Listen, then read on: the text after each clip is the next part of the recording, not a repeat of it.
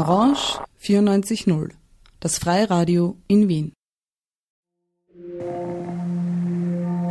Spielarten. Kultur und Radiokunst. Auf Orange 94.0.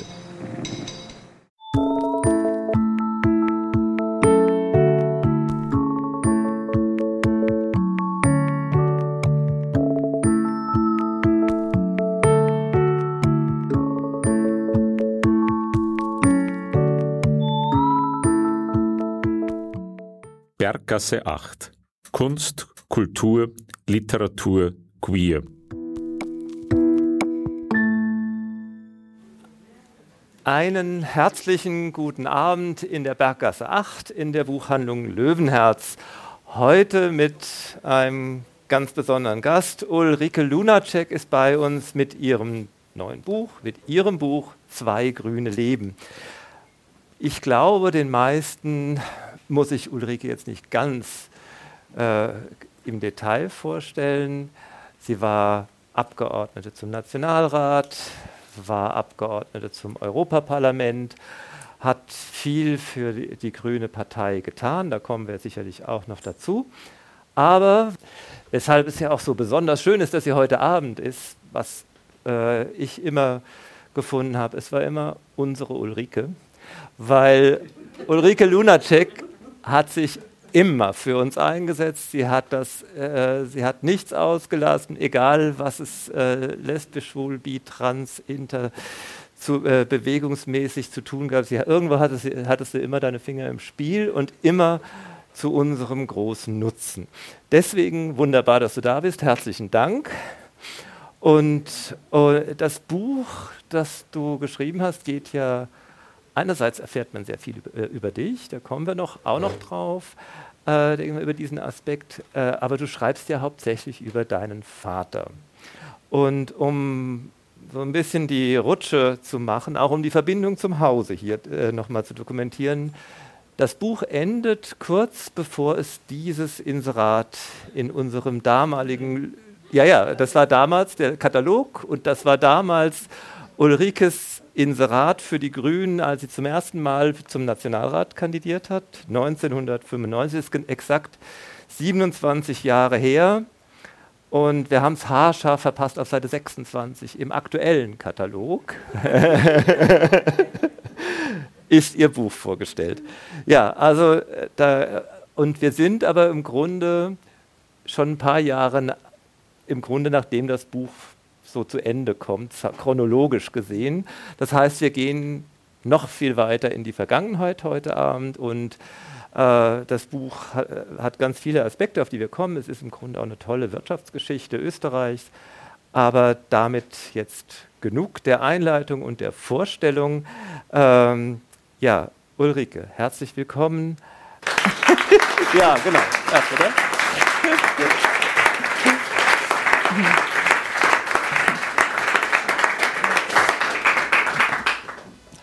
Genau, zuerst einmal herzlichen Dank an dich und euch, dass ihr mich da eingeladen habt zu einem Thema, das eben nicht, nicht hauptsächlich zum Thema lesbisch-schwul ist oder lesbisch-schwul, LGBTIQ etc., sondern eben meinen, meinen, die Geschichte meines Vaters und meine parallel dazu, bevor ich in die Partei- und Parlamentspolitik gegangen bin. Ähm, der Hintergrund ist, dass ich zum einen, ähm, also wo fange ich jetzt an? Zum einen mein zwischen meinem Vater und mir, das war nicht immer einfach, weil er war ein, wie sage ich gesagt, ein, ein großzügiger Patriarch, aber sehr weltoffen, was geholfen hat. Und ähm, über die Zeit meiner Kindheit und Jugend habe ich gefunden, gibt es auch im Internet so wenig, nämlich etwas, wo erzählt wird, wie war denn das damals, als wir jung waren, also diejenigen, die, äh, die Älteren unter uns. Ein paar jüngere Gesichter sehe ich auch. Und ähm, ich habe mir immer gedacht, da ist so viel passiert und es war so spannend und es war vieles, vieles war schön, manches nicht so schön. Und habe dann ähm, gefunden, ich würde das einfach gerne äh, erzählen. Und äh, mein Vater, ich fange noch weiter zurück an, mein Vater, Jahrgang 1927, verstorben 2013. Das ist auch, warum da am Bild, das ist, ist er in Grau und ich bin in Farbe. Und ähm, äh, der hat als Wiener äh, Bodenkultur studiert, Er, war, er hat sich mit 15 freiwillig äh, zum, also damals zu den Fallschirmjägern gemeldet. 19, wann war das jetzt? 42 oder so ähnlich. Ja. 43. Also er ist Ende, er ist im November geboren, also um die Zeit etwa, war dann in englischer Kriegsgefangenschaft, kam 46 zurück und hat dort in der Gefangenschaft ähm, unter anderem viel, also so tun müssen wie Erdäpfel organisieren, einfach organisieren und mit Landwirtschaft viel zu tun, musste auf, auf also Landwirtschaft arbeiten und hat dann, als er zurückkam, beschlossen, er will nie wieder hungern als Wiener und deswegen hat er Bodenkultur studiert. Das war sozusagen der Anlass. Und äh, war dann Praktikant in der Milchwirtschaft, da kam er dazu. Er war unter anderem auch vorher 1948 noch bei einem Tiroler Milchbauern damals acht Monate lang auf Praktikum. Mh, durchaus harte Zeit. Und ähm, als er dann, äh, und ich, ich, lese eine Geschichte gleich am Anfang kurz vor, wo es darum geht, äh, wie damals äh, auch ein bisschen die Idee, Idee zu diesem Buch und wie er sich anscheinend in dieser Zeit in den 50er Jahren gefühlt hat. Die Idee zu diesem Buch kam mir erstmals, als ich am 11. Juli 2009 mit meinen Eltern im Schlafwagen auf dem Weg nach Straßburg war, zu meiner Angelobung im Europaparlament, die am 14. Juli 2009 stattfinden sollte. Wie immer, wenn ich mit dem Zug von Wien die Westbahnstrecke fahre, kommen bei Amstetten und kurz danach Aschbach, beides im Mostviertel, Erinnerungen auf an meine Kindheit und an so manches Milchprodukt. Das damalige Büro und Wohngebäude der Amstettner Molkerei steht noch, dient aber heute anderen Zwecken. Die Milchverarbeitung wurde 1992 eingestellt, die Molkerei geschlossen.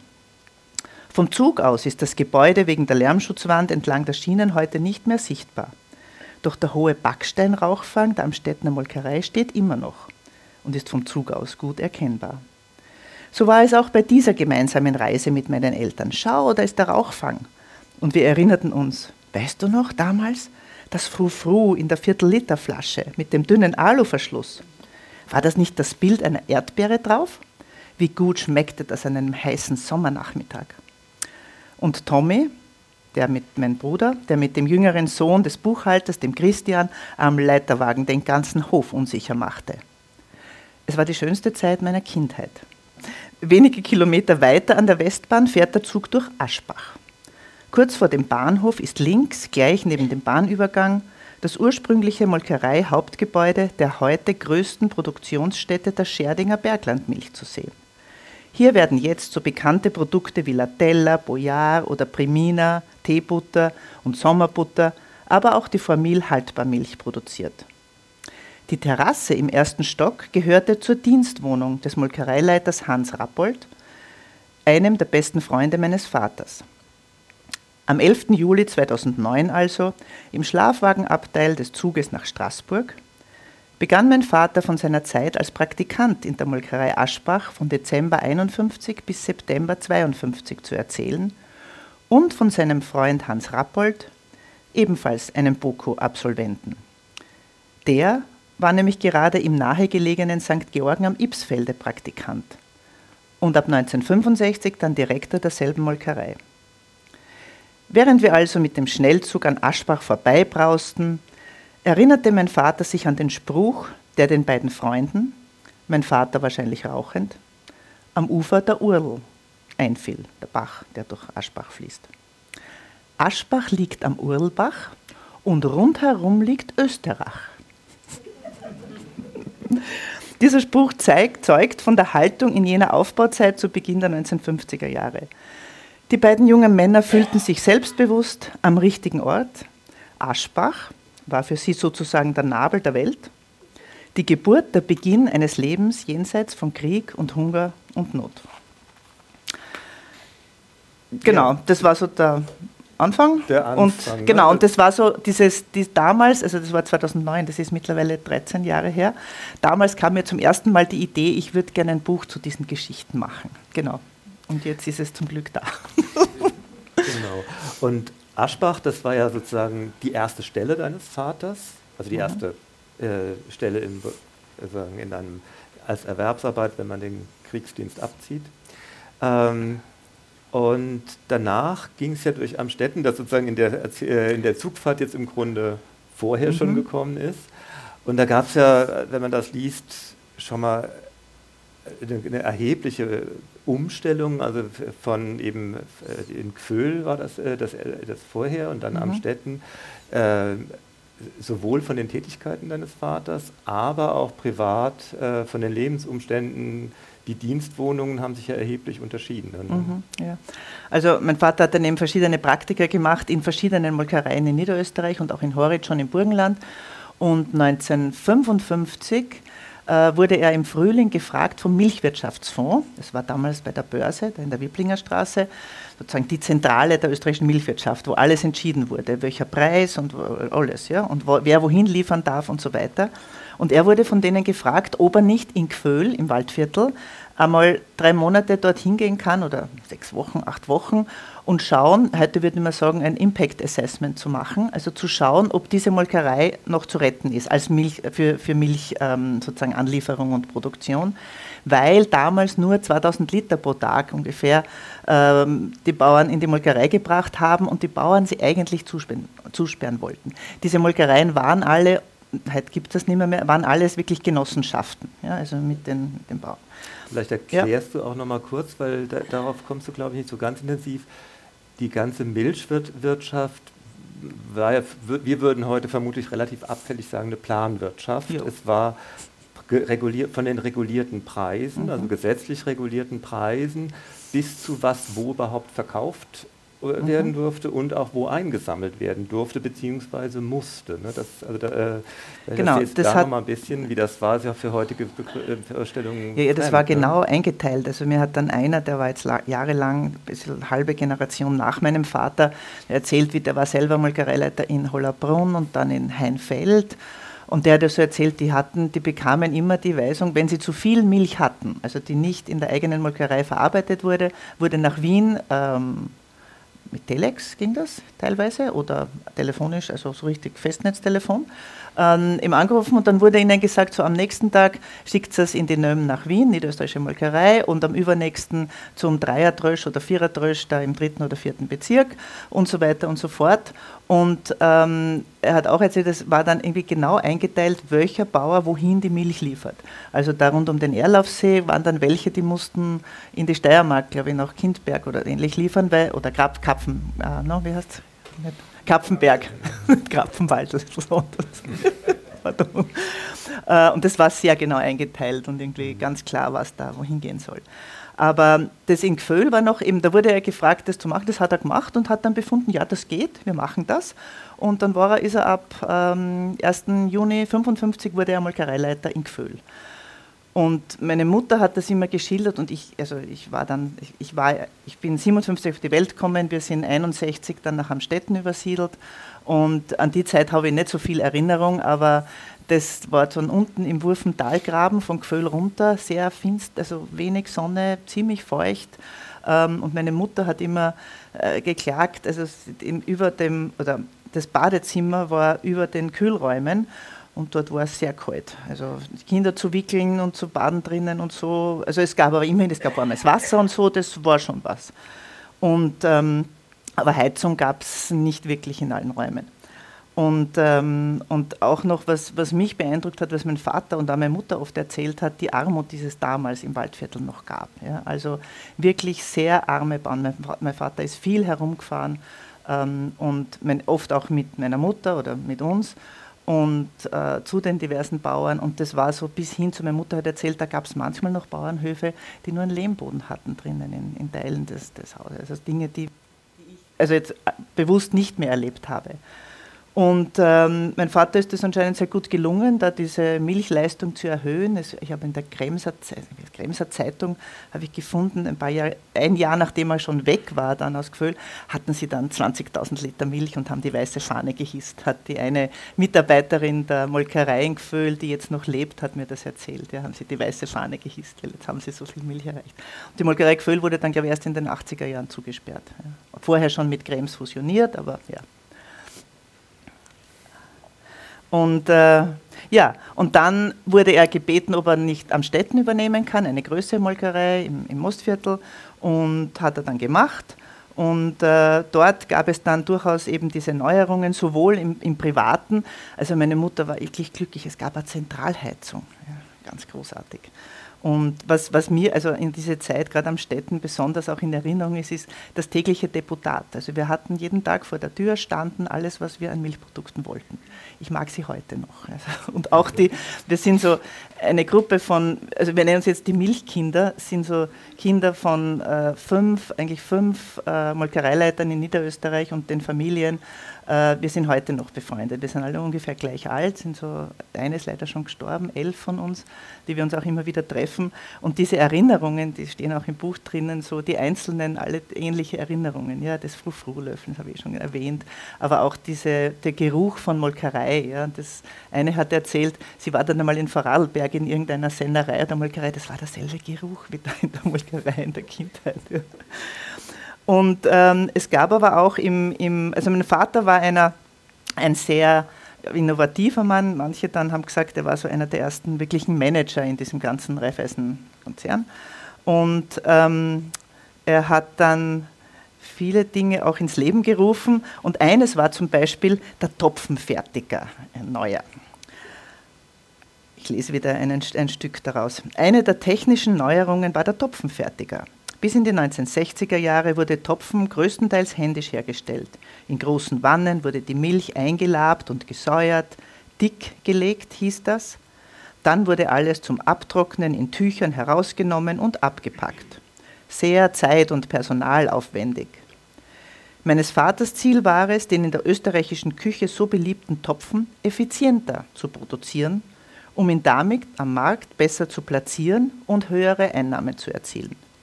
Dafür musste investiert werden. Und zwar in die neuen, in die neuen Schulenburg Topfenfertiger, benannt nach ihrem Erfinder, einem Herrn Schulenburg.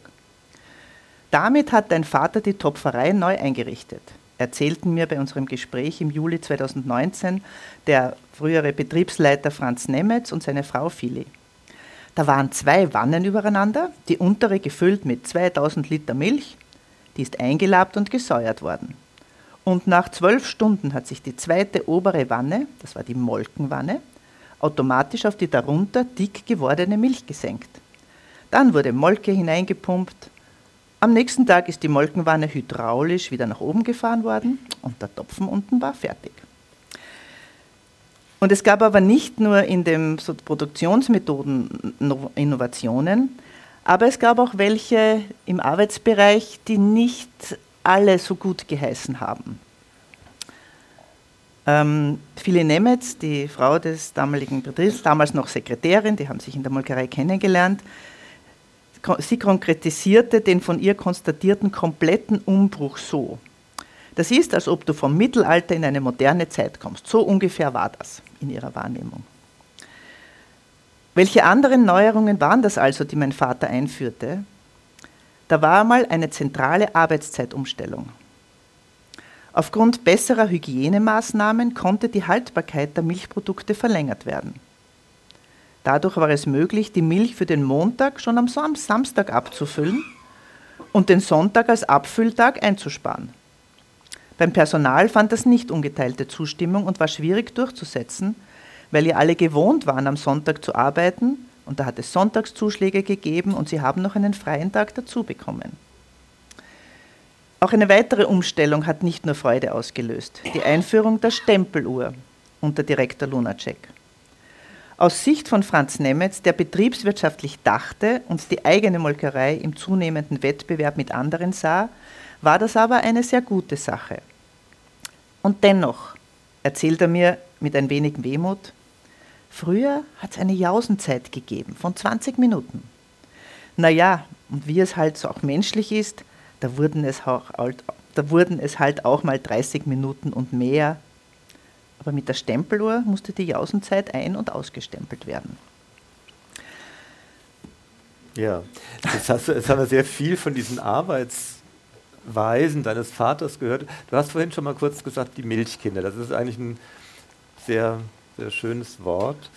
Erklär doch mal, was die Milchkinder eigentlich sind und was das für euch bedeutet hat. Ja, das war eben so, eben diese zwölf waren wir damals noch, wobei mein Bruder lustigerweise der einzige Bub unter allen war, lauter sonstige Mädchen. und ähm, immer so ein bisschen der Hahn im Korb für die Jüngeren vor allem von uns. Aber das war einfach so, damals war das, waren für uns war so wie Cousins und Cousinen und auch die Tanten und Onkels. Ja. Und wir sind gemeinsam auf Urlaub gefahren, einige, mit anderen wandern gegangen. Also das war also irgendwie so ein Kinder der, der, der Molkerei Die Kinder der Molkereileiter, ja, ja. der Molkereileiter von fünf verschiedenen Niederösterreich, mhm. die eben in verschiedenen Molkereien waren und dann auch immer alle paar Jahre woanders hinkamen. Also dadurch habe ich auch von Niederösterreich relativ viel kennengelernt. Also Mostviertel und Waldviertel, weniger südliches Niederösterreich. Und ähm, eben das hat sich bis heute gehalten, dass wir uns immer wieder treffen. Unsere Eltern sind alle schon tot mittlerweile, aber es ist jetzt auch gerade im Zuge des Buches was sehr lustig, weil sie so viele Geschichten erzählt haben, auch wie sie manches erlebt haben und wie zum Beispiel die eine Geschichte, wie der Boyar, der Kräuterkäse ist vielleicht manchen bekannt, gibt es heute noch, wie der seinen Namen bekam. Und äh, das war also kurz nach der Zeit meines Vaters in Amstetten, war schon der Onkel Peter Heidrich und der Onkel Hans Rappold, die waren in Amstetten und in, in Aschbach und wir waren schon in der Nöm in Wien.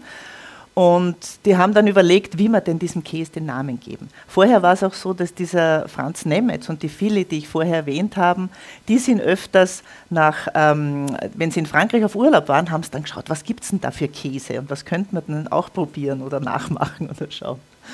Und ähm, äh, mit dem Boyard war es dann so, dass die zusammengesessen sind und überlegt haben, na und was für einen Namen geben wir? Das musste irgendwas ein bisschen Exotisches sein, aber spannend und man, also irgendwie, wo man Interesse erzeugt, wie man das halt aus der Vermarktung weiß. Und dann sind sie aus irgendeinem Grund auf den Boyard gekommen. Ja, also, glaube ich, russische Aristokraten so irgendwann, aber mit Pelzhaube. Ich glaube, heute, ich habe dann nachgeschaut, heute hat er die Haube nicht mehr auf. Oder, also, das, oder, hat er es noch auf? auf der, ich glaube, nicht mehr, mehr am Deckel vom Boyard.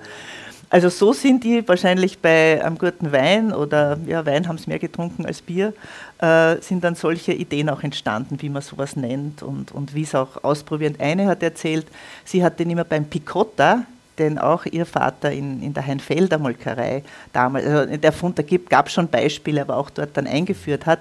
Sie musste dann immer verkosten, das ist eine von den Älteren von uns, die musste dann immer kosten, zu viel Salz, zu wenig und so weiter, ist sie dann immer eingesetzt worden zum Picotta verkosten. Also lauter so Geschichten, die, die für uns da in dieser Kindheit irgendwie sehr wichtig waren und ganz normal waren. Das war halt unsere Kindheit, unsere Umgebung. Aber es war ja auch mehr, also das äh, hast du an mehreren Stellen im Buch hast du es beschrieben, dass es im Grunde die, die Molkereien für euch sowas wie Abenteuerspielplätze Das war es auch, einfach ja, also vom Gelände her. So ab drei Nachmittag hatten wir das Gelände überall für uns. Weil die Molkereien machen früh auf und dann um drei Nachmittag ist Schluss. Und da waren wir halt dann überall und haben alles, also vor allem dann an den Wochenenden auch, äh, einfach frei da, wo immer hin und unten drunter und oben drüber und mit dem Leiterwagen durch die Gegend. Also es war echt, war, ja, war eine sehr schöne Zeit. Aber du hast schon angedeutet, es geht dann Richtung Nöm. Mhm. Und äh, dann wird es auch ein bisschen politisch, auch für deinen Vater. Da gibt es die eine Stelle, wo er nach seiner Farbe, äh, an äh, einer politischen Farbe gefragt wird und angesprochen wird, wo er auch eine sehr weise, weiße Antwort gibt. ähm, de, äh, vielleicht erzählst du auch zunächst mal, bevor du da äh, zur entsprechenden Stelle kommst, wie das mit deinem Vater weil das, äh, war, also wie er überhaupt sozusagen zu, äh, äh, zu, der, zu, der, Reichseinteilung kam. Er mhm. gehörte ja praktisch zu den Schwarzen. Ja. Ja, auch wie er da sozusagen reingestolpert mhm, ist. Genau, da ist und er nämlich, wie er sich dann aber gleichzeitig distanziert hat und was das natürlich dann auch für dich jetzt irgendwann mal bedeutet hat. Ne? Ja, also es war klar, in dem Bereich ist man nur bei der ÖVP. Ja. Aber ihm war, er wurde, als er studiert hat, gingen die vom Bauernbund durch die Studierenden und haben rekrutiert für einen, für einen, für einen Bauernbund. Ja. Haben nicht dazu gesagt, dass es ein, Teil, ein Teilbereich der ÖVP ist. Äh, und mein Vater hat uns einmal erzählt, das hat er erst Jahre später, ist ihm das klar geworden, dass er damit auch bei der ÖVP ist. Wobei was anderes wäre eh nicht möglich gewesen, was anderes gab es. Also die FPÖ war ganz klar keine Chance. Die SPÖ ging auch nicht. Wenn er mit den Bauern arbeitet, das geht nicht anders. Ja? Also da bleibt ist nichts anderes übergeblieben. Aber, ähm, aber das war sozusagen, ist er dann einmal draufgekommen. Und ähm, er hat äh, eben, er wurde irgendwann einmal in seiner Zeit, wurde, als er noch in der Nöm war, das, also in der Niederösterreichischen Molkerei, das war schon, das war ähm, no, 66 bis 75, also schon dann in den letzten Jahren und zuerst Alleinregierung ähm, Klaus und dann Alleinregierung Kreisky. und mit einem roten Landwirtschaftsminister. Das waren dann spannende Zeiten, wie umgehen mit einem roten Landwirtschaftsminister, wenn du selber die schwarze Organisation hast. Und ähm, da ist er mal gefragt worden, na und welche Farbe haben denn Sie oder welche Parteifarbe? Der hat gesagt, meine Farbe ist weiß, die Milch. hat sich damit aus der Affäre gezogen, das irgendwie ganz klar sagen zu müssen. genau. Und ich meine, das, was ich mir erinnere, von wegen politisches Interesse wecken in der NÖM, gab es immer am Küchentisch in der Früh schon die diversen äh, Tageszeitungen und auch die Arbeiterzeitung. Weil mein Vater wollte schon wissen, was die da, Kreisky und Co., was die da denn auch schreiben und wie sie denn denken über das. Und ich habe das, ich habe das damals nicht so genau gelesen, aber ich habe natürlich viele Diskussionen mitbekommen und Berichte darüber, wie das jetzt war mit dem Starrebacher, mit, na, der war der war erst später. Das kommt dann erst bei der, beim Getreide. Ja. Aber jedenfalls mit den, mit den Landwirtschaftsministern. Und es gibt, ich habe also auch in der Recherche zu diesem Buch, ich habe Kisten von Fotos von meinen Eltern daheim noch. Ja. Hm. Äh, und ähm, habe ich dann Fotos gefunden, gerade aus der Nöm-Zeit, wo er sehr stolz drauf war, dass nämlich, also in der Nöm, es ist unter ihm auch das Nöm-Mix. Ähm, also es gab damals schon Überlegungen, so ein Fruchtjoghurt zu machen, das nicht wie das Frufru, was ja Sauermilch ist, aber Marmelade drinnen hat, sondern ein, ein Joghurt mit richtigen Früchten und nicht Marmelade. Und wie er begonnen hat in der Nöm, und er hat schon ein Jahr vorher war dort, also äh, 65, 66, gab es da schon die ersten Bemühungen drum, aber wirklich groß gemacht hat erst dann. Ja. Und ist da, also dann gibt es Fotos, wo der, der Bundeskanzler Klaus kommt und sich das anschaut und damals noch Schleinzer, der ÖVP, der Landwirtschaftsminister dann und, und so. Und sogar war auch Gewerkschafterinnen aus der Sowjetunion waren auch da, die gibt es mit einem Foto von Nömix. Ja. Also das war äh, tatsächlich sowas, wo er mit diesem, also das war dieses Nömix und die Nöm und eben die Diskussionen, die ich so verfolgt habe, wie das eben war mit den, äh, mit den Roten. Und er hat es, waren, es war oft nicht einfach, weil ja alles auch, alle, alle Preise wurden auch sozialpartnerschaftlich verhandelt. Ja? Und alle neuen Produkte, die mussten, wenn es ein neues Produkt, irgendeine Molkerei was Neues hatte, musste das alles genehmigt werden. Ich meine, ist eh okay, ja? aber es war sozusagen nicht so. Oder bis hin zu, wenn man ein, neuen, ein neues Auto für die Molkerei gebraucht hat, musste man auch im Milchwirtschaftsfonds anfragen. Und dann war es natürlich klar, dass es ein Steirer Auto sein muss. Ja? Also es war ganz klar, das sind die österreichischen Produkte und nichts anderes. Mein Vater hat dann später einmal in der Zeit mit, also schon beim Verband ländlicher Genossenschaften Niederösterreich, für einiges an Aufruhr gesorgt, weil sie mit John Deere, der US-amerikanischen Traktoren- und Landmaschinenfabrik, einen Vertrag hatten. Und äh, der, der, Vertrieb sozusagen in Österreich war dann, hat äh, VLG gemacht. Und das hat nicht allen gepasst. Ja. Aber genau, also das waren so diese auch politischen Schwierigkeiten, die er hatte. Und mich hat schon begonnen zu interessieren. Aber ja, mm, und vielleicht ein Punkt, der auch, der in der Zeit für mich wichtig war und so, glaube ich, mein erstes äh, politisches Erleben war, wir waren im Mai, also mein Vater hat sich immer auch international äh, interessiert und da gab es auch die internationalen Molkerei, also Milchwirtschaftstreffen und Kongresse und ähm, da hat er einen tschechischen, also tschechoslowakischen damals noch Molkereileiter kennengelernt mit dem Namen Piskacek, also auf Tschechisch Piskacek. Das war irgendwie so Piskacek und Lunacek. Bei uns Lunacek ohne Hacek, Piskacek noch mit Hacek. Und aus Marianske Lasne, aus, aus Marienbad. Und wir waren im Mai 68 in Marienbad ein paar Tage ich glaube, rund um Pfingsten war das und haben die Familie Piskacek kennengelernt, seine Frau Slavka, die vor erst vor ein paar Monaten gestorben ist, mit über 90, und die eine Tochter, die Scharka. Und ähm, das war für mich war das, interessant. Ich war damals neun. Und ähm, danach kam eben im 20. August, 20. 21. August 68 die Invasion der Sowjetunion in, äh, oder Invasion, die, die, der Übergriff, die, die Besetzung wieder äh, der Tschechoslowakei. Und ich war damals mit meiner Großmutter im Müllviertel, also in Nähe, ganz in der Nähe der Grenze auf, auf Sommerfrische.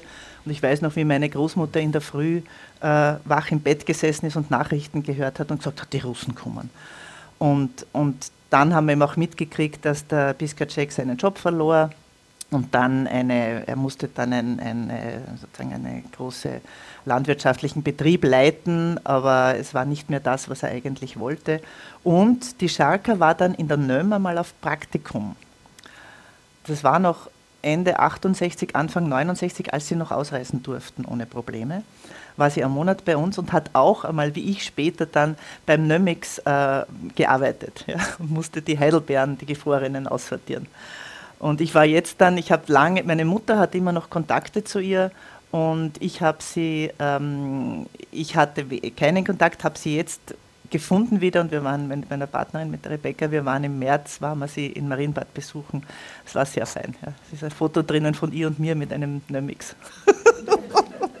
Aber das war auch so dieses, was passiert denn da auf der Welt? Ja? Die, die marschieren da einfach ein. Ja? Was, was, das geht doch nicht. Ja? Noch dazu, wo ich Leute kannte, die dort gelebt haben. Genau, aber bei der Nöm eigentlich macht, macht dein Vater konsequent eigentlich weiter. Er rationalisiert im Grunde auf der Ebene, auf der er gerade eingesetzt wird, mhm. was aber bedeuten kann, er macht eigentlich das Gegenteil von dem, was er vorher gemacht hat. Also in Gföhl, da hat er sich dafür eingesetzt, dass diese kleine Molkerei überlebensfähig mhm. wird und sich durchsetzt. Und im Grunde auf der Ebene drüber fusioniert er im Grunde. Macht dann im mhm. Grunde ist das fast schon sportlich für ihn, ne? dass er da wirklich da die, die Vorteile der Fusionierung auf der Ebene erkennt. Mhm. Und im Grunde ein, es ist eigentlich dasselbe, aber sozusagen aus der Perspektive der Kleinen, die er vorher mal erfolgreich geschützt und äh, gerettet hat, ist es im Grunde das Gegenteil. Ne? Ja, ja. Na, das ist mir auch aufgefallen dann bei den, bei den, also wie ich das dann geschrieben habe, diese, diese dieser Gegensatz also von Gföhl und dann in der niederösterreichischen Molkerei in den 70 also Ende der 60er, Anfang der 70er Jahre, wo er jedes Mal, das weiß ich noch genau, damals habe ich auch noch äh, der, mit meinen bei meinen Eltern gewohnt, wo er so stolz war, wenn er heimkommen ist, jetzt haben wir den, den was nicht, war es der Dreiertrösch oder war es die Molkerei in da oder dort in Niederösterreich, die haben wir jetzt auch fusioniert. Ja. Das war so wie so ein Wettbewerb, wer ist schneller, weil es gab ja andere auch, ja, die da fusionieren wollten.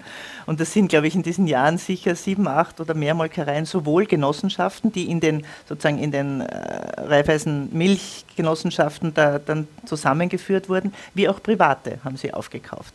Und die wurden dann teilweise noch teilweise weitergeführt und irgendwann dann auch geschlossen. Es gibt heute in ganz Niederösterreich nur mehr zwei Molkereien. Also nicht die kleinen, also kleine vor Ort oder so gibt es ein paar, aber solche, die wirklich von vielen Bauern auch zugeliefert bekommen. Und lustigerweise, die Nöm ist jetzt in, in Baden bei Wien, die Nöm, wo wir gewohnt haben, am Höchststädtplatz im, im 20. Bezirk. Die Susanne, eine meiner Schulkolleginnen, weiß das, weil sie hat dort um die Ecken gewohnt. ähm, jetzt, wo die, ähm, äh, die Fachhochschule ist, die Campus draußen. Ähm, die, die ist jetzt in Baden und die anderen ist lustigerweise ja die äh, äh, no, Scherdinger mit der Produktion in Aschbach, also eine oberösterreichische Molkerei, die in Niederösterreich produziert. Und sonst gibt es keine mehr von größeren. Ja. Genau. Ja, und was in der Zeit auch nochmal richtig durchgeschlagen hat auf privater Ebene, die das konnte ja richtig hart sein, ne? diese Konsequenz. Ja. Wenn er, dein Vater sich was, was durchziehen wollte, dann hat er es Dann hat er es gemacht, genau. Ja. Zwei Beispiele dazu. Eines war, er war ein starker Raucher, immer schon. Es war schrecklich daheim. Ja. ja. Und ähm, zu seinem 40er haben die Angestellten und äh, sonstig, also aus der Molkerei bei einer Weihnachtsfeier, standen sie zusammen und einer sagte zu ihm, na, aber Sie können sicher nicht zum Rauchen aufhören. Und er hat gesagt, was wetten wir? und ich gesagt, eine Flaschen Sekt. Na, wenn schon, dann Champagner. Und dann hat sie das, hat sie das so hinauf eskaliert. Übrig blieb, ähm, wenn er äh, morgen zum Rauchen aufhört und zehn Jahre durchhält, dann äh, gewinnt er, dann zahlen alle anderen Wien äh, und sich selber eine Reise nach Paris. Wenn er nicht durchhält, dann muss er allen anderen die Reise zahlen. Das haben sie mit einem Notar beglaubigt lassen, aufgeschrieben. Ich habe den daheim mit Unterschriften. dann hat ihn noch einer gefragt, ähm, ja, aber wie soll man Ihnen das glauben? Dann hat mein Vater gesagt, also wenn ihr mir das nicht glaubt, dann braucht man das gar nicht machen. Na klar, ich mich dran. Ja, also so ungefähr, wie kommt der auf die Idee, dass ich das nicht durchhalten würde? Ja? ja, genau. Und er hat das tatsächlich durchgehalten. Er hat am nächsten Tag, dann an dem Abend die letzte Zigarette geraucht und dann hat er diese Wette gewonnen und dann sind sie alle gemeinsam, da waren sicher 40, 50 Leute, sind sie nach Paris geflogen und haben halt alles angeschaut und waren dann einen Abend im, was ist, ich glaube, es war sogar im Moulin Rouge. Und dann ist er durch die reingegangen und hat gesagt, so, jetzt habe ich es gewonnen, oder? Jetzt kann ich wieder rauchen. hat eine Zigarre genommen und hat, da ist ein Foto drinnen davon, und hat wieder zu rauchen begonnen. Und hat fast bis zu seinem Lebensende wieder geraucht zum Schluss, er war dann dement am Schluss, dann hat er darauf vergessen, zum Glück. Ja. Aber, aber bis dahin hat er nicht wieder aufgehört. Aber er konnte sehr konsequent sein. Das war aber uns gegenüber auch. Mein Beispiel davon, mein ich, Lieblingsbeispiel ist immer, mein Lieblingsessen als Kind waren gebackene Champignons. Und die haben wir jedes Mal in einem Gasthaus, wenn ich irgendwo war, gab es gebackene Champignons. Und wir waren bei der Tante Liesel, einer dieser Milch, äh, äh, Milchkinder, Milchkindermütter, und die hat ein Glätzenbrot gebacken gehabt. Und ich mochte nur zwei Dinge nicht in meiner Kindheit: Glätzenbrot und Marzipan. Marzipan ist mir geblieben, äh, Glätzenbrot esse ich heute sehr gern. Und wir hätten das essen sollen und ich habe gesagt, ich mag das nicht. Und mein Vater hat gesagt, wenn du das nicht isst, kriegst du ein Jahr lang keine gebackenen Champignons. und ich habe gesagt, ich esse es nicht, ich will das nicht essen. Ich kam, bekam dann, ich glaube, ein Dreivierteljahr lang keine gebackenen Champignons. Ich glaube, im letzten dann hat meine Mutter mal interveniert und gesagt, jetzt könnt sie doch wieder welche essen. Also diese Konsequenz hatte er mit sich selber, aber mit uns auch, die er auch in, im Beruf oft gezeigt hat. Aber dann wolltest du ins Ausland. Genau, ich habe Wien gehasst als Kind. Genau. Ich, hab, ich musste da mit neun da in die Nöm Wien 1966, 20. Bezirk. Es war grau, es war schier, ich war vom Land, es war echt nein. Und ich wollte immer nur weg. Und als ich 15 war, kam zum Glück in meine Schule in der kleinen Sperlgasse im zweiten Bezirk jemand vom AFS, diese Austauschprogramme für soziales und interkulturelles Lernen. Und ich habe mich gedacht, da melde ich mich an. Und meine Eltern haben das auch unterstützt. Und das muss ich sagen, das rechne ich ihnen schon, schon hoch an, weil damals gab es kein Internet und das war für ein Jahr ins Ausland. Weißt nicht, in den USA damals noch. Mittlerweile ist es weltweit. Und ich habe mich beworben, sie haben gesagt, ja, sie zahlen das. Und ich habe dann sogar ein paar Monate vorher, war ich mal irgendwie unglücklich verliebt und wollte aber nicht weg und so. Und ich habe meinen Vater und meine Eltern gesagt, ich will nicht. Und mein Vater hat gesagt, das lasst jetzt laufen. Und wenn du einen Tag vorher auch mit gut begründet nicht willst, dann tun wir es stornieren. Ja. Das habe ich ihm, das habe ich ihm oft auch gesagt, das habe ich ihm hoch angerechnet, weil das hat schon mein Leben sehr beeinflusst. Ja. Also ohne diese, dieses Jahr da in Boone, Iowa, aber auch äh, von wegen Leben beeinflusst, die Kontakte zu Leuten aus der ganzen Welt. Ähm, und am engsten war ich mit denen, die aus Lateinamerika kamen, interessanterweise, deswegen habe ich dann auch Spanisch studiert. Äh, und wir waren zum Beispiel da am, am Anfang dieser, dieser Reise in New York und gingen in die UNO und ich wollte damals Dolmetscherin bei der UNO werden. Das war sozusagen mein Lebensziel. Äh, aber eben diese Unterstützung meines Vaters dafür, ich habe mir oft gedacht, meine Mutter war ein bisschen skeptischer, weil eh die Tochter so lange weg und man weiß nicht wohin und man kann nicht so oft also telefonieren, war damals sehr teuer. Und, ähm, und ich glaube, bei ihm hat es schon vor allem damit zu tun gehabt, er ist als, schon als Jugendlich, als Kind einiges gereist. Er war Sängerknabe in den 30er Jahren, Wiener Sängerknabe, und war damals auch viel unterwegs. Und ich glaube, diese Kriegszeit, die hat ihm schon, also das war so die Zeit, wo er eigentlich auch hätte reisen wollen und so. Und das ging halt nicht als junger Mensch, äh, sondern war Krieg. Ähm, und das hat er sehr unterstützt. Ja. Auch später, als ich dann mit 20, äh, fast neun Monate durch Südamerika mit, mit, dem Rucksack gefahren bin, ein paar Monate all, mit einem Freund gemeinsam und dann alleine, das haben sie auch beide unterstützt, obwohl das, das war gefährlich auch manchmal. Ja. Also die USA waren nicht wirklich gefährlich. In, in Boone, Iowa, äh, White Anglo-Saxon Protestant, 23 christliche Kirchen und 13.000 Einwohner. Das war, ja, da war nicht wirklich viel zum Fürchten. Ähm, aber wir sind jetzt wieder bei deinem Vater. Und wir haben ja schon im Grunde so eine, eine Widersprüchlichkeit irgendwie äh, gehört. Zuletzt waren wir bei den Fusionen, was ja im Grunde Machtagglomeration äh, ist. Mhm. Aber er hat ja auch diese andere Seite, dass er, ja, das ein äh, großes Faible von ihm war, Kooperationen zu machen. Es war also jetzt praktisch nicht nur Macht häufen, sondern eben auch Macht teilen. Das war ja irgendwie auch ein wichtiges Ding bei Ihnen. Ne?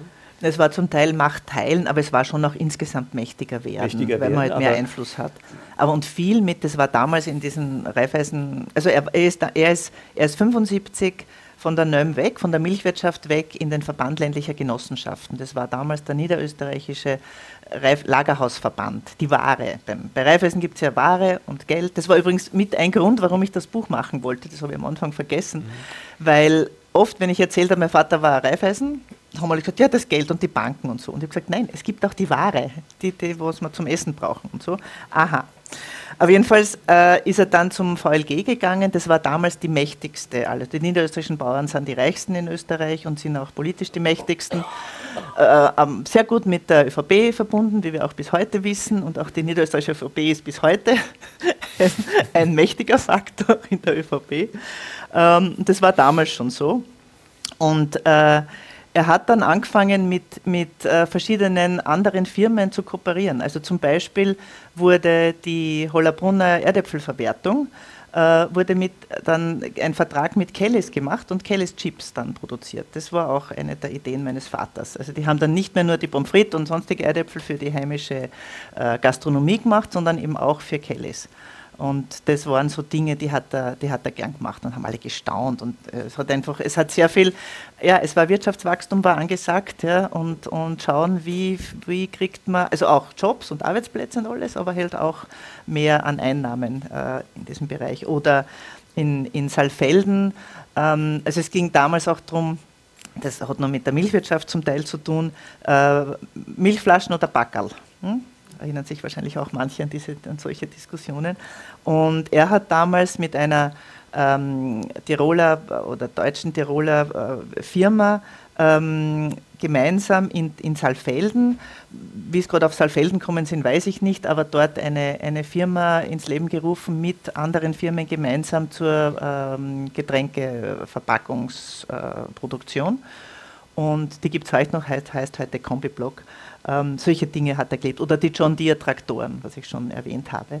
Das war wirklich etwas, was ihm sehr, was ihm sehr behagt hat. Also da einfach zu schauen. Er hat, er hat ganz, er hat viele Leute, mit denen ich geredet habe, haben erzählt, und das weiß ich auch von ihm, es hat ihn fasziniert, mit Leuten von Industrie oder Wirtschaft das so zu tun zu haben und, und zu schauen, wie dicken die und was tun die oder Betriebe zu besuchen. Ja. Gibt es massenweise Fotos, wo er irgendwo war, in irgendwelchen Betrieben, in Österreich und anderswo. Ja.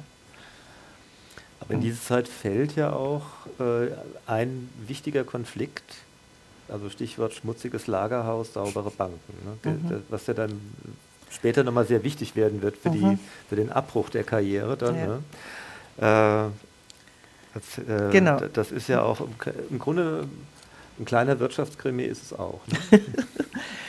Zum Teil, ja. Das ist nicht, also du meinst insgesamt, nicht Ja, nur der Teil. ja. Ja, ja, es sind schon ein paar Dinge, wo ich dachte, okay, da ist schon, auch innerhalb von Raiffeisen gab es heftigste Streits immer wieder. Und Unterschied, also zwischen Geld und Ware, massive. Und damals war die Ware noch das Starke.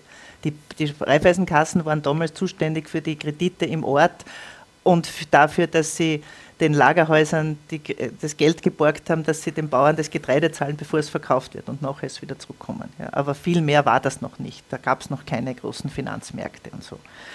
Und damals war einer Generalanwalt, der Rasser, mit dem mein Vater sehr gut konnte und den mein Vater auch zum VLG geholt hat. Und der hat damals forciert, dass die, die Lagerhäuser eben auch dieses Raiffeisen-Giebelkreuz führen sollten und auch Raiffeisen-Lagerhäuser gen- Lagerhäuser genannt werden, was damals noch nicht üblich war, und, und im Logo das führen. Und mir hat äh, Christian Konrad, der ja bekannt ist als späterer Generalanwalt und dann nachher äh, Flüchtlings österreichischer Flüchtlingskoordinator, der hat mir erzählt, es sei, es ist ein, ein Glaubenskrieg zwischen den Kassen, also den Raiffeisenkassen und den Lagerhäusern gewesen. Den Lagerhäusern war es nicht so wichtig, aber dem Lunacek hat das gefallen. Marketing, gutes Image. Die Kassen seien jedoch strikt dagegen gewesen. Die staubigen Brüder mit ihren dreckigen Lagerhäusern habe es geheißen und wir mit den schönen Banken. In seiner Chronik 100 Jahre österreichischer Raiffeisenverband 1898 bis 1998 hält Wolfgang Werner fest, dass Generalanwalt Rasser für Befürchtungen der Verwässerung des Begriffs kein Verständnis hatte und er bezeichnet das für diese Marketing Maßnahmen vorgelegte Handbuch als wertvolle Hilfe bei der Profilierung des Lagerhäusers als Servicezentrale des ländlichen Raums. Und Rasser, dem ist es dann nach langen Debatten und auch mit Unterstützung meines Vaters gelungen, bei den meisten Lagerhäusern erfolgreich zu sein. Aber erst während meiner, mein Vater dann am Schluss bei der österreichischen Raiffeisen-Warnzentrale war, gelang es ihm, das gemeinsame Markendach, also dieses Raiffeisen-Logo mit dem Giebelkreuz, in allen Bundesländern zu vervollständigen. Also das war ein, ein tatsächlicher Kampf da davor. Und das ist schon etwas, was ich äh, spannend gefunden habe. Das war dann schon 70er, 80er Jahre, wo dann, wo dieses Verhältnis zwischen Ware und Geld dann langsam auch gekippt ist. Aber da kommen wir später noch dazu, was das dann noch bedeutet hat. Genau, weil das ist sozusagen, da, da ist im Grunde die Wurzel für einen späteren Konflikt gelegt, genau. der mhm. dann irgendwann aufbricht. Ne? Mhm. Ähm, wie war das in der Zeit zwischen deinem Vater und dir? Ja, das ist dann durchaus, ich war in Innsbruck, ich habe in Innsbruck studiert, ich wollte im Weg aus Wien. Ich habe Wien nicht ausstehen können, bis zur Matura nicht, die habe ich zwar gemacht, aber dann wollte ich weg. Ähm, und da bin ich dann in Innsbruck, kam dann die, also nach mein, ich bin dann, ich habe Dolmetsch studiert, Englisch und Spanisch, ich wollte ja Dolmetscherin bei der UNO werden, irgendwann einmal. Und äh, bin dann 1978 mit einem Freund, der ähm, auch wie ich mit dem IFS in den USA war und der auch Leute aus, aus Südamerika kannte und der Landwirtschaft studieren wollte und vorher noch nach äh, Südamerika wollte, vor allem nach Peru und in die Anden, weil es dort Quinoa gibt. Das ist mittlerweile auch bei uns bekannte, es ist ja kein Getreide, es ist ein, Gras eigentlich, aber jedenfalls Quinoa. Und der hat mich dann gefragt, fahren wir doch gemeinsam da ein paar Monate lang durch Südamerika. Und er hat gewusst, dass ich Spanisch kann und da haben wir gedacht, na gut, ich fahre sowieso gern. Außerdem wollte ich die Leute wieder besuchen, die ich in den USA kennengelernt habe und er auch. Und dann sind wir ja, acht Monate lang, äh, ich, also fünf Monate gemeinsam und dann ich drei Monate noch alleine äh, durch eben Peru, Bolivien, Argentinien, Paraguay, Brasilien und Chile. Und ähm, das war die Zeit meiner Politisierung. Ja. Also ich habe in Peru und in Bolivien diese irren Unterschiede zwischen Arm und Reich kennengelernt, die es damals bei uns nicht gegeben hat und heute in der Form nicht gibt. Und in Chile habe ich eine Diktatur kennengelernt, weil ich Leute aus dieser AFS-Zeit kannte, deren Verwandte äh, oder bekannte Freunde nach dem Putsch 73 umgebracht wurden, in Gefängnisse kamen, gefoltert wurden oder ins Exil gehen mussten. Und damals gab es dann nachher die Diskussion Steirer Panzer nach Chile. Ja, war so etwas, wo ich, wo ich dann schon wusste, warum das nicht gescheit ist, die dorthin zu liefern. Und da bin ich dann zurückgekommen tatsächlich und habe dann in Innsbruck beschlossen, jetzt muss ich mich engagieren in der Lateinamerika-Solidarität. Und ähm, dann auch, es gab die Initiative für ein Frauenhaus 1978, 79, das wir dann auch tatsächlich geschafft haben, 81, das erste Tiroler Frauenhaus für misshandelte Frauen und Kinder zu eröffnen. Nach vielen Verhandlungen auch mit ÖVP, weil das ging in, im Heiligen Land Tirol, gab es damals fast nichts anderes und haben das geschafft und das wirklich durchzusetzen. Das war, ich habe dann ein Jahr da drinnen auch als Sozialhelferin gearbeitet. Damals wollte ich schon nicht mehr Dolmetscherin bei der UNO werden, aber ich wusste noch nicht, was sonst wirklich. Und ähm, ich wusste nur auch, dass ich nicht mein Leben lang die Gedanken anderer Leute durch mein Hirn jagen will und nichts dazu sagen darf, wenn mir irgendwas nicht passt. Weil das musst du als Dolmetscher, du musst neutral bleiben ja, und musst halt schauen, das so gut wie möglich zu vermitteln, ohne dann deine eigene Meinung. Ganz geht es ja eh nicht immer, aber so ungefähr. Und nach dieser Reise habe ich dann eben angefangen, mich in diversen Organisationen zu engagieren. Und es war auch die Zeit der ersten sozusagen äh, feministischen Gruppen, auch in, auch in Innsbruck und tatsächlich auch der ersten lesbischen ähm, sozusagen ähm, Dinge, die passiert sind. Also so eine, bei einer der, der Frauen, es gab so äh, in einem, immer an einem anderen Ort in Österreich äh, diverse Frauentreffen. Und da gab es dann einmal eines, wo ohne, also es wurden so verschiedene Workshops und so angeboten und eines war ohne eine Leitung unter dem Titel, ich glaube es hat geheißen lesbische Frauen oder so, ohne irgendwen, wer das leiten sollte. Es war eigentlich recht spannend, dort dann hinzugehen und zu sagen, so, und was machen wir jetzt da? Also ich habe da angefangen damit und das hat dann einfach auch ähm, äh, dieses mein Engagement. Ich muss dazu sagen, ich bin dann 83 zurück nach Wien dann hat man es, nach sieben Jahren habe ich mir gedacht, jetzt passt's, jetzt gehe ich zurück nach Wien. Und seitdem bin ich auch gerne in Wien. Ja. Wien hat sich aber auch geändert. Also nicht nur ich, auch Wien hat sich geändert. Und soll ich gleich weiter tun? Oder ja, ja. Meine, weil es gibt ja dann noch einen Konflikt, also so einen richtig großen Konflikt ja, mit, mit dem Buch. Giftgrün. Ne? Ja, genau. Das, da, das ist auch eigentlich auch nochmal sehr. Ja, ja. Das war so eines wirklich der größten Konflikte, die ich mit meinem Vater und äh, mit meiner Mutter hatte, weil ich habe dann, wie ich zurück bin nach Wien, habe ich von einer Freundin äh, gehört, da gibt es eine Organisation Frauensolidarität. Wir haben übrigens gerade 40 Jahre gefeiert, äh, die Frauensolidarität. Da gibt es immer auch ein Buch dazu. Ähm, glaube, das ist auch irgendwo, das machen wir am Schluss. Ja. Genau, das ja. wir jetzt gerade gemacht haben dazu. Also das, aber jetzt rede ich ja. von vor fast 40 Jahren. Äh, und die Frauensolidarität hat es geschafft, damals äh, das erste Frauenprojekt der österreichischen Entwicklungszusammenarbeit durchzusetzen, nämlich ähm, ein Selbsthilfe- und Beratungszentrum für Blumenarbeiterinnen in Kolumbien, also Rosen und Nelken für den Export und das Arbeitsrecht wurde nicht eingehalten, ähm, Pestizide wurden eingesetzt, die bei uns schon verboten waren, damals schon. Und äh, Frauen wurden gekündigt, wenn sie schwanger wurden. Und es sind vor allem Frauenarbeit, weil die, zart, die Blumen brauchen zarte Hände. Äh, und eben äh, Wasserverschmutzung und die ganze Palette. Und wir haben, ich, hab, ich war 1985, waren drei von uns dort. Die Eva Kreisky war damals die äh, Obfrau des Vereins, die war auch mit. Und die Lizi Feiler und ich. Und wir haben dann gemeinsam für ein Buch, ich habe es leider heute vergessen, ich wollte es mitnehmen, es schaut nämlich wirklich giftgrün aus, ähm, ein Buch über Pestizide in der Landwirtschaft, äh, haben wir einen Beitrag dazu geschrieben, über dieses Projekt in Kolumbien. Und ich habe schon gewusst, dass in dem Buch auch äh, Kritik an Reifeisenware und Lagerhäusern und Pestizideinsatz vorkommt in dem Buch. Aber ich habe mir nicht weiter was dabei gedacht. Ich habe gedacht, ich habe ja eh nur das über Kolumbien geschrieben. Naja, Tatsache war, dass dann in diesem Buch nicht bei den jeweiligen Artikeln gestanden ist, wer das geschrieben hat, sondern ganz vorne stand, wer aller mitgeschrieben hat. Und da stand mein Name unter dem, alphabetisch, von der Eva Kreisky. 1986. Ja. Kreisky war zwar nicht mehr, also, Vater, also Schwiegervater Kreisky war zwar nicht mehr Bundeskanzler, aber Eva Kreisky war doch ein Name, der bekannt war. Und ich hatte das Buch noch nicht einmal gesehen und in der Hand gehabt und meine Mutter ruft mich an und sagt unter Tränen, was hast du uns da angetan? Und ich sage, Mutti, was denn? sagt, dieses Buch, wo der Vater so kritisiert wird, der kommt nicht namentlich vor. Ja? So. Und ich habe gesagt, du, du, ich ich habe das Buch noch gar nicht gesehen und so, ich habe euch eh erzählt, dass ich da was schreibe in so einem Buch und so.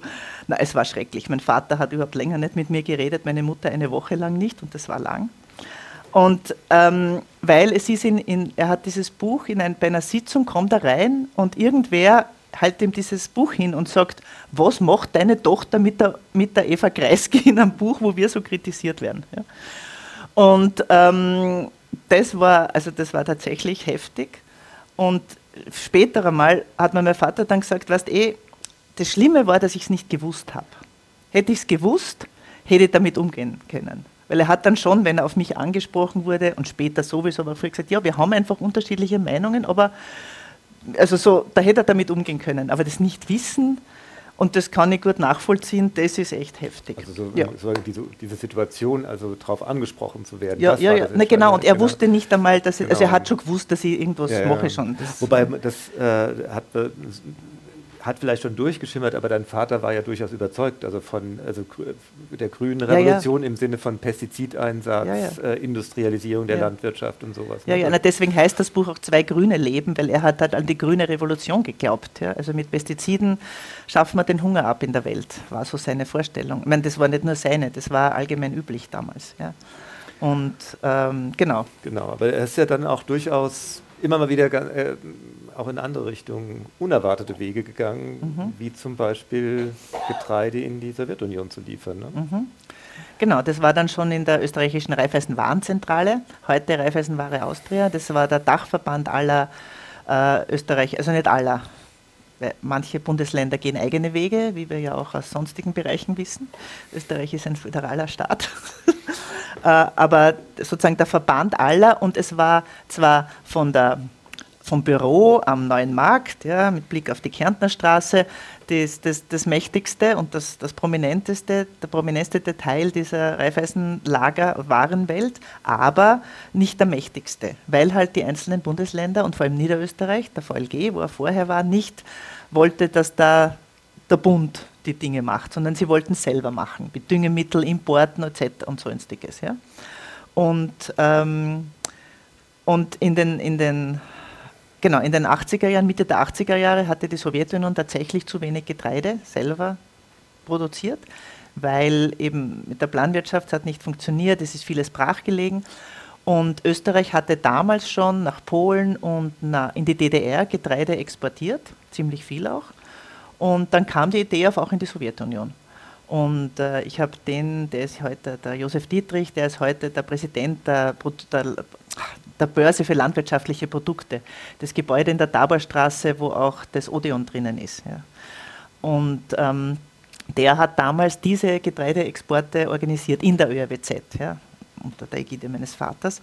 Und äh, das war schon sehr, sehr spannend, weil es erstens einmal zuerst die, die Diskussionen gab, geht das überhaupt? Haben wir genügend? Und vor allem, wo werden die Zahlen und was sagen die Polen und die DDR dazu? Aber es war klar, es wird dorthin geliefert. Ja? Also Österreich war noch nicht bei der Europäischen Union. Ähm, in die EU, also damals noch europäische Gemeinschaften, zu exportieren, das ging nur unter also schwierigen Bedingungen und war sehr teuer, auch es kostete mehr. Und dann haben sie das durchgesetzt. Ja. Und äh, nicht, soll ich, ich lasse ich lieber nicht vorlesen, oder? Sonst wird, lassen wir es. Also es tut es selber lesen. Genau. Ja, aber na, was ich, was ich, na, es ist relativ lang, weil es halt kompliziert war, wer dann mit wem verhandelt hat. Und die, das musste alles auch mit ähm, Finanzministerium und, und Landwirtschaftsministerium alles akkordiert sein und vorverhandelt werden. Und eben auch politisch, ob das überhaupt genehm ist. Ja, es war damals zwar, na, 86 war zu der Zeit, na, das war 85, war der Landwirtschaftsminister auch noch rot, wenn ich das jetzt richtig in Erinnerung habe. Ja. Ähm, also genau, also da bis, bis 86 dann hat sich das geändert. Und ähm, das Spannende war, dass der Josef Dietrich zum Beispiel erzählt hat, für ihn war das so, oder für sie als, als Raiffeisenverband, war das so, dass die eigentlich der eiserne Vorhang eine grüne Grenze war. Weil sie konnten exportieren in die Staaten des Comic-Con. Ja? Während in die EU, Europäische Gemeinschaft, das war wie, also er hat gesagt, wie ein eiserner Vorhang. Das ging nicht. Und als Österreich dann der EU beigetreten ist, hat sich das vollkommen geändert. Dann, war's, dann war's, war sozusagen, war zwar der eiserne Vorhang weg, politisch, aber für Exporte, das ging eigentlich nur mehr in die EU oder unter anderen Bedingungen halt in die, nach außen. Also das hat, ist völlig gekippt. Ich habe diesen Vergleich habe ich sehr spannend gefunden. Ja, ja das ist ohnehin, finde ich, ein ganz toller Aspekt von dem Buch, weil man eben diese wirtschaftlichen Bedingungen, die im Grunde jetzt immer so ein bisschen geradlinig dargestellt werden, ja, sozusagen Österreich so auf dem Weg in die EU und jetzt mhm. haben wir das und jetzt ist alles irgendwie ganz kuschelig. Äh, so geradlinig war der gar mhm. nicht und ähm, das, das, und die Verwerfungen, die da auch dabei waren, die kommen da ziemlich gut raus. Ähm, in den letzten Jahren deines Vaters gibt es ja nochmal zwei wichtige Ereignisse. Einerseits dein lesbisches Coming Out. Äh, das ist öffentlich. Na, das, das war ja erst nachher, Blödsinn. Ja, na. 80, ne? Hast du geschrieben. Nein, nein, nein. Also Ihnen habe ich es ungefähr, ja, dass ich lesbisch ja, bin, ja. habe ich Ihnen, das war so was, Anfang der 80er Jahre irgendwann einmal. Genau. Das, das, dass ich in die Politik gegangen bin, war genau. nachher, so ist es. Ich ja, bringe ja, genau. selber die Jahrzehnte schon durcheinander. Genau. ähm, Bitte? Was auch immer schlimm war, ne? Es war beides nicht so schlimm. genau, das, ist, also das, das, ist die eine Geschichte, die mhm. es da noch zu erzählen gibt. Und dann auch im Grunde die, die Geschichte des Endes der ja. Karriere deines mhm. Vaters, mhm. ähm, die ja eigentlich wieder im Grunde eine recht intrigante dann auf einmal wieder war mhm. und eine ziemlich bittere auch. Ne? Mhm. Ja.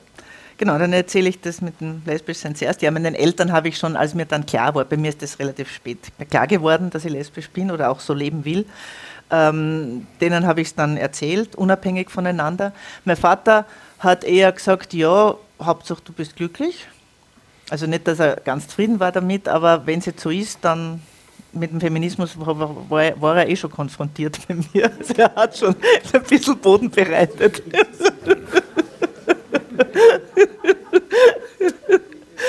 Und bei meiner Mutter war es eher so, was glaube ich typisch für manche Mütter war, was sie denn, was sie denn falsch gemacht hat. Ich habe gesagt, Mutti, du hast nichts falsch gemacht. Also ja, aber, aber es ging dann schon später. Und ähm, genau, aber dann erzähle ich das jetzt mit 95 trotzdem, als ich dann kandidiert habe für die Grünen. 95, da wo das euer, euer Katalog ist, vom 95er Jahr. Da waren meine Eltern, mein Vater war schon in Pension und die sind immer gern gereist. Und dann hatten sie endlich die Freiheit, waren es drei Monate oder vier Monate in Australien gerade. Und Handys gab es ja keine und Internet auch nicht, aber wir hatten die Faxnummern der Hotels, wo sie waren. Und ich habe dann, das war 95, da hat der Schüssel, da war gerade die Nationalratswahl, war 94 gewesen. Die Grünen hatten mit der Madeleine Petrovic 7,5 Prozent bekommen. Und dann hat der Schüssel im Oktober, ich glaube 13. Oktober war das, äh, 95 die Regierung platzen lassen und es gab Neuwahlen. Und hat, ich war vorher beim österreichischen Lesben- und Schwulenforum und wir hatten im Mai oder Juni im Palais Auersberg eine Diskussionsrunde gehabt, die ich moderiert habe. Da waren die Theresa Stolschitz für die Grünen, die Heide Schmidt für die, sage ich schon Neos, nein, für das Liberale Forum und die Helga Konrad noch, äh, die Frauenministerin der SPÖ damals noch. Und äh, von der ÖVP hatten wir zwar wen eingeladen, es kam nur der Bernhard Görg, aber der saß im Publikum, also der wollte nicht aufs Podium und FPÖ hat man eh nicht eingeladen.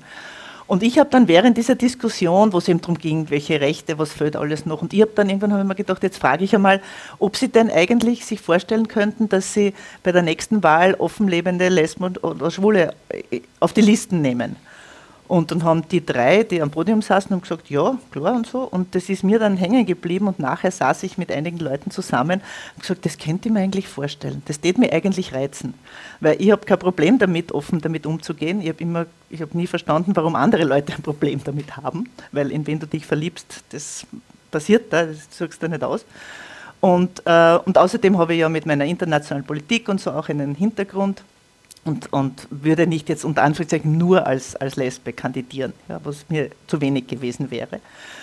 Und äh, ja, und dann habe ich mir gedacht, ja, in drei Jahren, ich habe mit der Rebecca, meiner auch damals schon Partnerin, geredet und sie hat gesagt, ja, mach halt irgendwann einmal. Und dann kam diese Neuwahl und dann musste ich mich entscheiden, weil wer weiß, wo ich sonst in vier Jahren wäre ja, und ob das dann noch eine Option ist.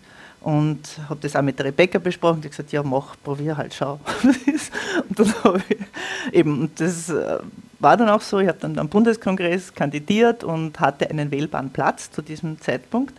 Ähm, und habe gewusst, das muss ich meinen Eltern mitteilen, weil irgendwer von den Freunden, die das mitkriegen, und dann außerdem ist der Name Lunacek nicht so häufig, dass man, so wie Meier oder sonst irgendwer, den man, den man nicht so leicht erkennt, muss ich ihnen das sagen. Dann habe ich ihnen einen Fax geschrieben äh, wo ich reingeschrieben habe, dass Sie uns immer beigebracht haben, dass man Dinge, die man mit einer Selbstverständlichkeit macht, dass die, die Leute auch nicht aufregen. Oder wenn man davon überzeugt ist, das regt da die Leute nicht so auf. Man muss es nur selber machen. Und haben wir gedacht, ja, was soll denn passieren? Ja, Sie, Sie werden sich vielleicht nicht unbedingt, nur dazu als Grüne, und er ist ÖVP und Bauernbund und so, ähm, äh, und, und habe das halt ihnen geschickt und habe schon ein bisschen Bauchweh gehabt. Da habe ich gedacht, ja, so, also irgendwie, ja. Und am nächsten Tag in der Früh läutet das Telefon, tatsächlich aus Australien. mein Vater am Telefon und sagt, gut, dass du das so machst, du musst dir den Rücken frei haben und darfst nicht erpressbar sein. Habe ich mir gedacht, und meine Mutter hat dann auch noch, die gesagt, ja, eh, und das war schon... Aber es war schon gut. Also sie waren dann auch irgendwie, es war dann glaube ich schon eine Mischung, ein bisschen stolz waren sie auch schon, weil es war damals eben ein wählbarer Platz und wahrscheinlich würde ich dann im Nationalrat sein nachdenken. Und, aber das, dass mein Vater das so gesagt hat, äh, wissend aus seinem auch, auch beruflichen Umfeld, dass das, äh, dass das wichtig ist, ähm, das hat schon, also es hat mir sehr getaugt, es hat mir auch sehr geholfen, weil wenn du weißt, du hast die Unterstützung deiner Eltern, dann ist es schon leichter als sonst. Und auch das mit den Grünen, weil das hat er eh schon vorher auch gewusst. Insofern war es nicht gut. Aber das war schon, war schon gut so. Was nicht gut war, war das Ende der Berufszeit meines Vaters. Äh, er hat dann, also er wollte schon noch einmal mehr und so, und dann haben sie ihm, 88 war das, haben sie ihn gefragt, einige, ob er nicht Generalanwalt werden will, also der oberste Chef von allen Raiffeisen-Gruppierungen. Und natürlich hat ihn das gereizt, auch wenn er nicht vom Geld gekommen ist, von der Ware und auch kein Bauer war und kein CVer und also ja und auch kein er hatte nie eine ÖVP-Funktion oder Mandat. Ja. Er war halt nur Bauernbundmitglied. Und gewählt hat er sie auch. Zum Schluss dann hat er die Grünen gewählt, aber, aber damals hat er noch die ÖVP gewählt. Meine Mutter schon früher. ähm, und äh, er hat dann, das ließ ich nicht vor, weil das ist auch relativ lang, ähm, äh, lange hin und her, ist dann in diese Sitzung gegangen, wo diese Wahl anstand und er wurde nicht gewählt. Und es hat ihm keiner vorher gesagt, es hat ihm keiner vorher gesagt, dass schon was anderes ausgemacht war. Ja. Äh, und da war er schon sehr enttäuscht und getroffen, einfach auch das, weil ihm niemand, weil niemand redet mit ihm. Wenn du das ihm vorher sagst, dann zwar blöd, aber geht vielleicht. Aber das nicht zu sagen und hineinzugehen und mein Bruder hat erzählt, er hat daheim dann auch noch erzählt, dass er, dass er, dass er meint, dass es schon schwierig wird, aber er glaubt schon, dass es geht. Ja? Also so vor dieser Sitzung. Und dann, gab's, dann hat er aber weitergemacht und zwei Jahre später gab es noch einmal eine Situation, da hat der Christian Konrad damals, der sollte damals, der war in der also niederösterreichische Raiffeisen Landesbank war er zuerst schon und der wollte sollte Geschäftsführer der werden, also Landesba Raiffeisen Landesbank Niederösterreich Wien. Ja. Ähm, der sollte Geschäftsführer werden und der hat mein Vater gefragt, das hat er, das hat mit dem Christian Konrad lange Gespräche geführt darüber. Ja. Der hat, ähm, äh, hat mein Vater gefragt, ob er nicht Obmann werden will von der Raiffeisen Landesbank Niederösterreich Wien. Ähm, weil, und der Konrad hat mir das so erzählt, hat gesagt, ja, er hätte gern einen gehabt, der auch so öffentlich reden kann und den man wohin schicken kann, weil das war sonst bei vielen von den Raiffeisen-Leuten nicht so möglich. Ja? Also die, die das auch können. und, ähm, und mein Vater, ja, hätte er schon gern gemacht. Und da war es dann auch tatsächlich so, dass ähm, äh, in der Sitzung, die da auch anstand, äh, da, da, wurde zuerst verschoben, also mein Vater hat dann kandidiert, genau, und dann war, bevor diese Wahl stattfand, haben ein paar zum äh, Konrad gesagt, wir wollen aber, dass du das machst, den Obmann. Also den, jetzt sage ich, den, den, den, den Chef. Ja. Und nicht nur Geschäftsführer, weil du bist vom Geld und ähm, ja, wir wollen dich. Und der Konrad, mein Vater war damals gerade in Südafrika bei irgendeiner Konferenz und die Sekretärin von meinem Vater hat, hat mein, haben die, die Telefonnummer gegeben, wo er zu erreichbar ist. Und der Konrad hat mein Vater gesagt, das ist alles jetzt, wie der Konrad mir das erzählt hat. Mein Vater hat das nie erzählt. Ja. Er wollte über diese Dinge auch nicht reden mehr. Der hat erzählt, hat mein Vater angerufen und gesagt, du, die wollen mich unbedingt als Obmann, ich bleibe dabei, dass du Obmann wirst und ich Geschäftsführer, schau mal, wie die Wahl ausgeht. Ich wollte das einfach sagen. Ja. Und dann kam diese Sitzung und dann haben sie die Wahl aber verschoben und lang diskutiert. Genau, der Konrad und mein Vater sind rausgegangen und dann kamen sie zurück und dann haben sie es verschoben, weil sie noch irgendwie klären wollten. Und mein Vater hat dann am Schluss dieser Sitzung gesagt, na, er, er zieht seine Kandidatur zurück, weil er gemerkt hat, eigentlich wollen sie den Konrad. Und bei der Sitzung, wo das dann tatsächlich, oder eben bei dieser Sitzung auch, wurde ihm dann erzählt, sind tatsächlich drei Sparkassen, also Raiffeisenkassenleiter aus Niederösterreich rausgegangen. Also zuerst hat der Konrad sein Plädoyer gemacht und dann sind die rausgegangen und haben gesagt, wir wollen den Konrad, weil es braucht jetzt jemand vom Geld. Und das war 1990, 91. Ja. Und ich habe das irrsinnig spannend gefunden, nämlich was war damals noch? Ja, Ende der Sowjetunion, Globalisierung hatte schon begonnen, die Finanzmärkte begannen größer zu werden und wir hatten genug zu essen. Ja? Und es war nicht mehr, so wichtig, diese Ware und die Lagerhäuser und alles, sondern das Geld war wichtig. Und äh, das hat mein Vater, glaube ich, in der Situation nicht ganz so gesehen. In meiner Familie und bei ihm und im Umfeld meines Vaters gab es immer so die, sage ich mal, Legende oder Mythos, dass der Konrad an dem allen schuld war, weil er das nicht wollte. Deswegen wollt ihr auch den Konrad befragen und andere Leute, wie sie das gesehen haben. Und ich habe den Konrad gefragt, ob er damals schon Generalanwalt werden wollte, weil das waren ja dann nur mehr bis 94 nur mehr ein paar Jahre, als es dann wurde. Er hat mir gesagt, na damals noch nicht. Ich weiß nicht, ob es stimmt oder nicht, aber es hat so viel anderes auch mitgespielt. Ja? Also ich habe schon den Eindruck, da ist einfach diese Geschichte, die Ware ist nicht mehr, mehr so wichtig, das Geld wird wichtig und jetzt muss einer sein vom Geld dass das schon eine, eine, zentrale Geschichte war, die einfach, ja, das, das war so damals. Und das war im Kleinen, ist, hat sich das dort auch so gezeigt.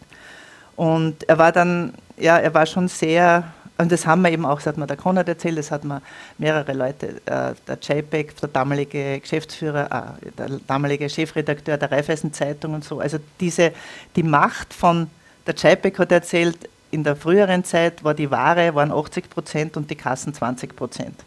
Und das ist dann wirklich gekippt. Ja. Und das haben unabhängig voneinander mir mehrere erzählt, die das einfach miterlebt haben.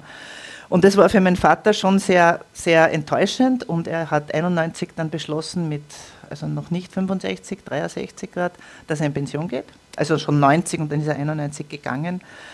Und das war, ich habe mich immer gewundert nachher, er hat viele Dinge dann getan, die er immer schon gern gemacht hat. Sie sind eben viel gereist, äh, Musik, Theater, alles das sehr genossen.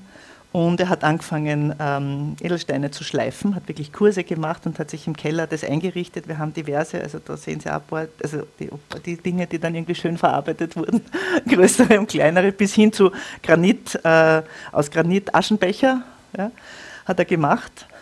Aber er hat sich, habe ich immer gefunden, intellektuell nicht mehr gefordert.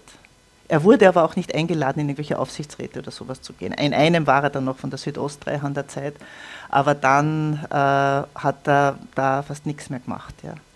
Und ich glaube immer, dass das auch, warum mit ein Grund war in meiner nicht-medizinischen Laien äh, sozusagen Überlegung, dass er dann auch dement wurde. Weiß ich nicht, ob das stimmt, aber es hat ihn schon sehr getroffen. Ja. Und, äh, aber, dann mache ich vielleicht mit dem Aber weiter, weil was er uns dann, und ich glaube, das hat ihm geholfen und ich weiß, das hat mir auch in den schwierigen Zeiten meines Lebens auch geholfen. Manchmal hat uns das schon genervt, wenn er uns das zum Abschied gesagt hat. Er hat immer dann die Sprüche gehabt beim Abschied, sozusagen nach dem Motto: Setz dich über vieles weg, freue dich über jeden Dreck. Ja? Und vergiss die Freude nicht. Ja?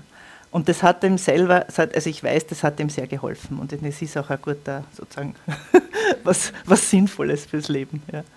Aber ja, ja, das ist irgendwie auch ein toller erster Abschluss, würde ich mal sagen.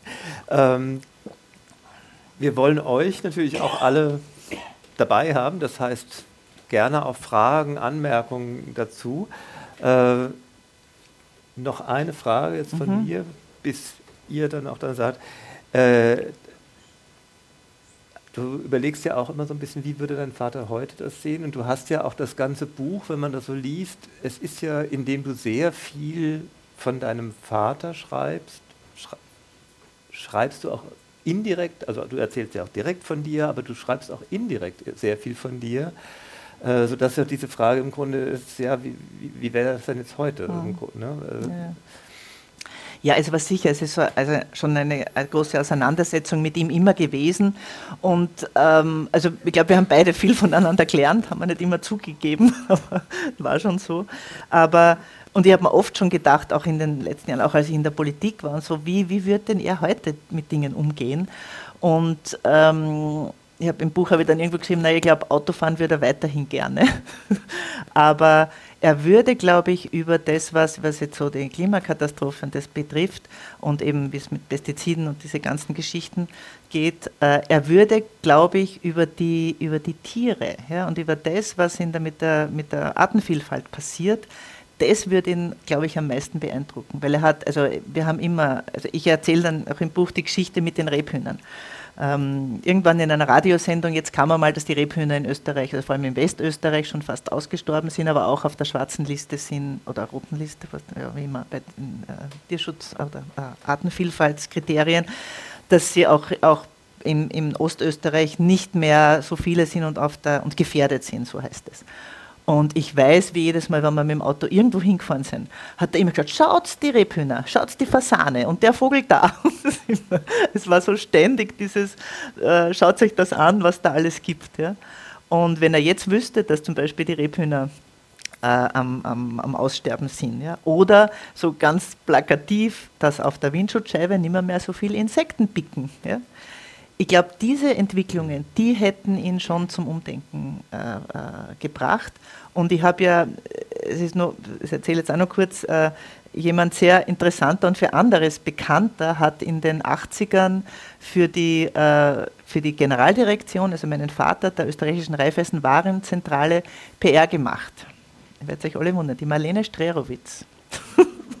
Weil die hat damals eben so PR gemacht, die hat auch für den WWF was gemacht, auch für die so ökologische Sachen für die niederösterreichische Landesregierung.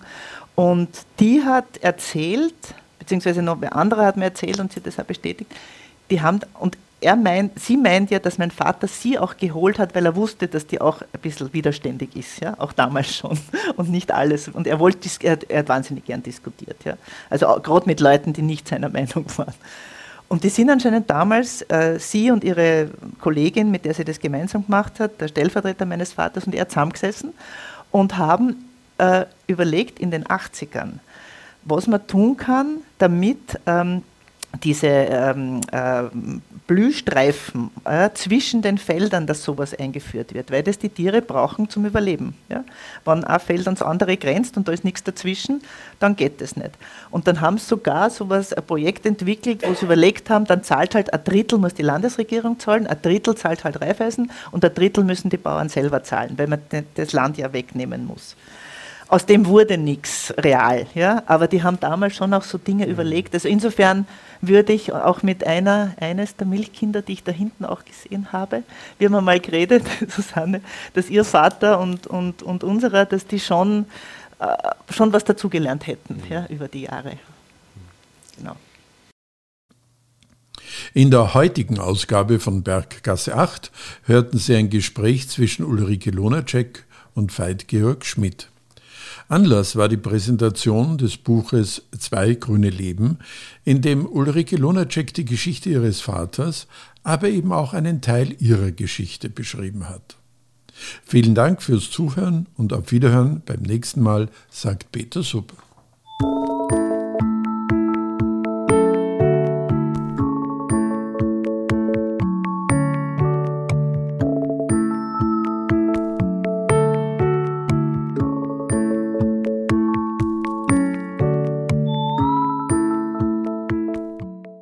Berggasse 8 Kunst, Kultur, Literatur, Queer